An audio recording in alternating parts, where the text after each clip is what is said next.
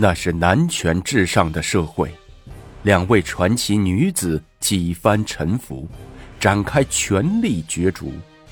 今天，让我们走进历史的洪流中，看看属于他们的故事。武则天册立太子。转天，李治觉得罢皇后的御膳有些不合适。自觉不大对劲儿，便抽空去中宫看望王皇后，顺便抚慰一下。中宫里，王皇后因身体不适，正卧在床上歇息。皇后，皇后。李治凑到床前，有些心虚的小声叫着。王皇后闭着眼，知道冤家来了，不动也不吱声。只是那粒粒清泪顺着眼角哗哗的往下流，一会儿就流满了脸颊。皇后，你你怎么了？李治抓着王皇后的手，让王皇后一甩，给甩掉了。皇后，朕来看你了。皇上，你是得了新人，忘了旧人。王皇后睁开了凤目，悠悠的说道。皇后，朕这阵子确实也很忙。皇上别哄臣妾了，你不但夜夜专宠她，白天也带着她去两仪殿。王皇后气哼哼的说：“他帮朕整理一些奏章什么的，何止帮你整理奏章，还帮你拟诏发布圣旨了。”哎呀，哪里的事儿？李治心里有鬼。眼睛躲闪着王皇后的眼睛，哼，内宫干政，国家必乱，不知会大臣和臣妾就册封李忠为陈王，是何道理？王皇后挺了挺身子，责问李治：“皇后，册忠为陈王，朕早有此意。那臣妾问皇上，多少天了，为何不来中宫？”武昭仪已怀孕了。朕也是多抽点时间照顾照顾她。李治也没说假话，武则天确实怀孕了，只是没声张开来。什么？她怀孕了？啊，是的。赵仪准备过来禀告皇后呢。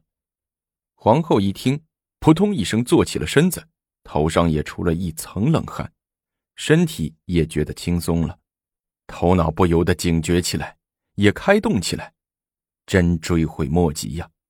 刚治倒了萧淑妃，没想到前门赶走了虎，后门又引入了狼。那个老大不小的武昭仪，不但梅开二度，夜夜春风，独占了皇帝全部的雨露恩爱，更令王皇后吃惊的是，年届三十的武昭仪竟怀上了龙种。当初萧淑妃倚仗小王子素洁受皇上宠爱，还想让素洁当太子。这武昭仪要生下个龙子，还不定怎么样呢，说不定子以母贵，母以子荣，太子、皇后的宝位都让他们娘俩夺去了。那时，后宫哪还有我王皇后立足之地？不行，得赶紧想办法。眼下和这个摇摇摆摆的窝囊废皇上没有什么好说的，得找自己的娘家人，找舅父。中书令柳氏，皇上，臣妾身体不适，不能侍候皇上，请皇上谅解。啊，不妨，朕在这坐一会儿就走。快到中午了，皇上还是去翠微宫吧。再说，臣妾这里也没有什么好吃的。李治的脸讪讪的，站起来道：“啊，皇后，那你歇着吧。”改天朕再来看你。等高宗一走，王皇后立即命令内侍速去王府传其母魏国夫人柳氏前来宫内探视。饭后，柳氏夫人乘一顶小轿，在内侍的引导下，急急赶来中宫，进门就来到闺女的床前。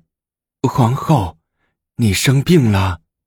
啊，母亲来了，恕我不能失礼了。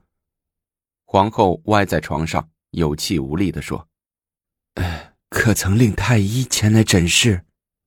魏国夫人伸出手摸摸王皇后的额头，又试试自己的额头。没烧啊，皇后是哪儿不舒服？母亲，王皇后叫了一句，又打住了话头，挥手令内侍宫婢退出屋子，然后才小声的说：“阿娘，孩儿得的是心病。啊，什么心病啊？”柳氏夫人凑过来问。王皇后即把后宫内的大小事。一五一十的给阿娘柳氏说了一遍。阿娘，孩儿至今不曾生育，只有走这一步棋了。先收中为明灵子，再立中为太子，方保孩儿皇后之位无虞。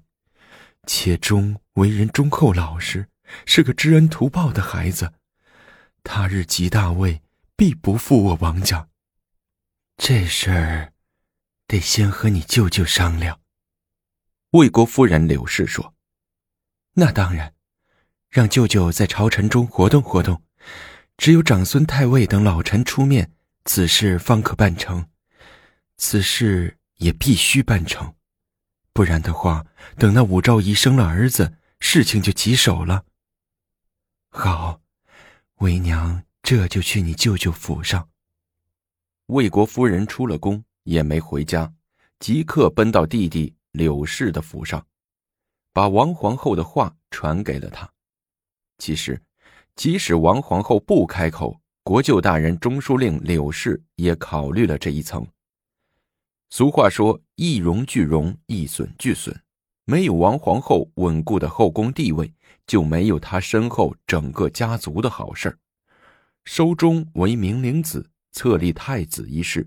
两年前就有过动议，虽然不是什么新鲜事儿，但不宜自己出面，非得动用元老重臣不可。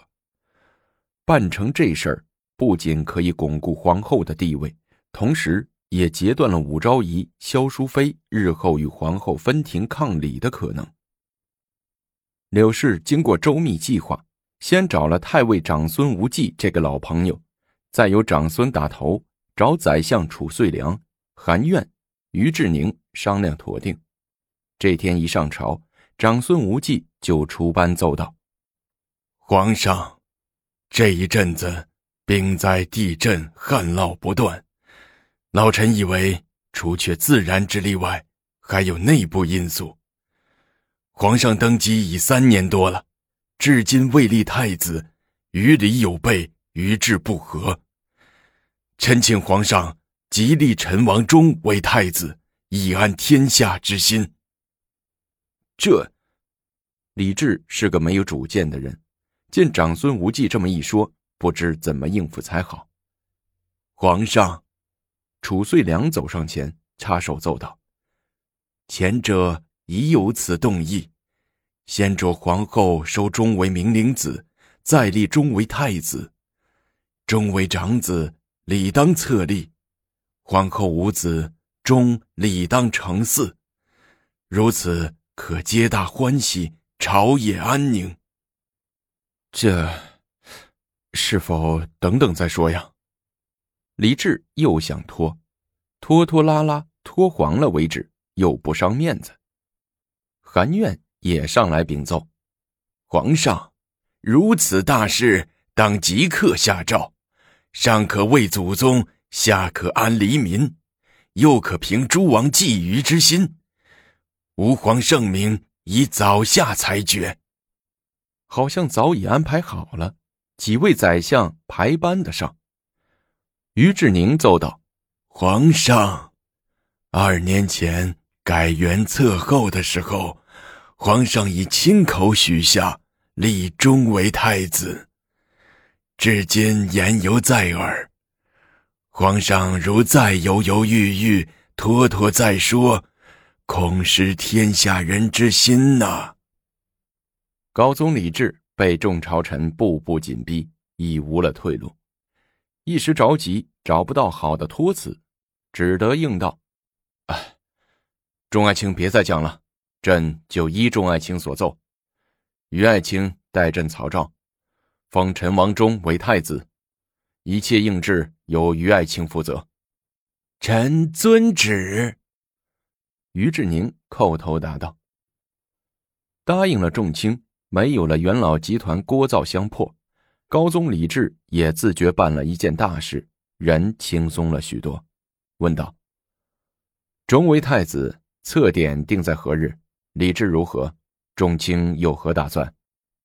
幕后策划人中书令柳氏这才出面，他内心喜悦，不露形色，四平八稳的走过去，叩首奏道：“立太子事乃国家大典，立由太史令挂算吉日，民普三日，以示我。”皇恩浩荡，众朝臣皆随喜，插手奏道：“中书令所言极是，吾皇圣才。”李治见众朝臣皆面有喜色，也随之高兴起来，坐在龙椅上，大模大样的传旨：“着太史令觐见。”功夫不大，太史令赶到，跪在地上：“吾皇万岁万岁！”万万岁！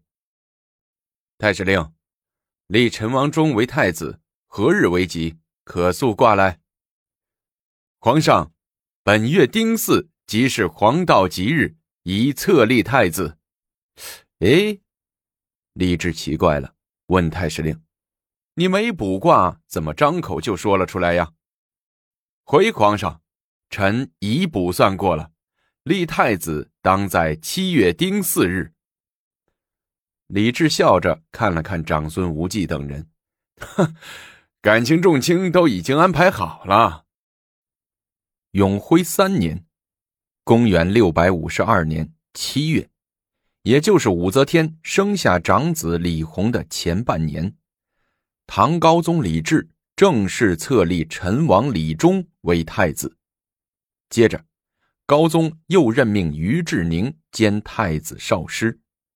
右仆射张行成兼太子少傅，侍中高继宝兼太子少保，侍中宇文杰兼太子詹事。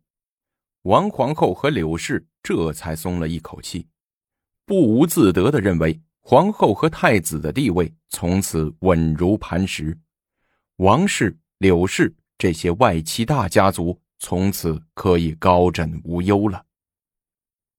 事情过去以后。两仪殿里，武则天不高兴的对李治说：“皇上，怎么册立太子的事儿也不提前跟臣妾说一声？”啊，上朝时众大臣一起禀奏，搞得朕也措手不及，只得答应了他们。事先朕也没有思想准备。”李治抱歉的说：“皇上，您把臣妾怀孕的事儿给皇后讲了吧？”是啊，怎么了？李治接着说：“朕还跟皇后讲，你还要亲自去中宫报喜呢，这也是礼法。”皇上，那臣妾这就去中宫，一则贺喜娘娘收明灵子，二则禀告臣妾怀孕的事儿。好，你去吧，千万不要闹什么别扭。知道了。李治挺高兴，家宅平安，长幼和睦。不但平民百姓祈求于此，作为皇上也有这些愿望啊。王皇后这一阵子心情比较舒畅，大夏天的正躺在卧榻上享受着奴婢们不疾不徐的扇风。一听内侍说武昭仪求见，忙坐起来，寻思他来干啥？莫非见本宫名位确定，低声下气来了？传武昭仪觐见。武则天走得有些出汗，到了王皇后的面前，弯腰低低的拜了一拜。王皇后复又躺在卧榻上，好半天才懒洋洋的问：“武昭仪不在两仪殿随侍皇上，到此何事啊？”回娘娘，妹妹给娘娘贺喜来了，恭喜娘娘喜收明灵子，恭喜侄子中册立为太子。不敢当，终为太子乃大势所趋，理所当然。本宫觉得没有什么喜不喜的。王皇后不阴不阳的抛出这几句话，心说本宫可不吃你这一套哄人了。娘娘，妹妹还有一事禀告。何事啊？托娘娘的福，妹妹已怀上了孩子。啊，此事好事。怀了多长时间了？有三四个月了。怎么现在才跟本宫说？起先妹妹因无经验不知道，等明白以后，见娘娘这一段时间事多，所以没敢来叨扰。武则天态度恭恭敬敬，话一说出来，这谎不由人撒的挺圆。王皇后是怕听好话的人，几句谎话就把她骗得放松了警惕，紧绷着的脸也舒展开了，示意宫婢给武则天看座。武昭仪，你以后不要去两仪殿了，免得人说后宫干政。姐姐作为皇后这样劝你，也责无旁贷。姐姐批评的对，要不是皇上要求，妹妹绝对不会去两仪殿的。以后妹妹只安心在后宫养身体就是。要让皇上多注意身体，你更应该保重孩子和你自己。谨遵姐姐教诲，妹妹怀上孩子后，别无他求，已恳请皇上少去翠微宫，多来看顾姐姐。才回宫几月之余，媚娘居然怀孕了，可见圣上宠爱。只是不知怀中的是男是女，欲知后事如何，下集精彩继续。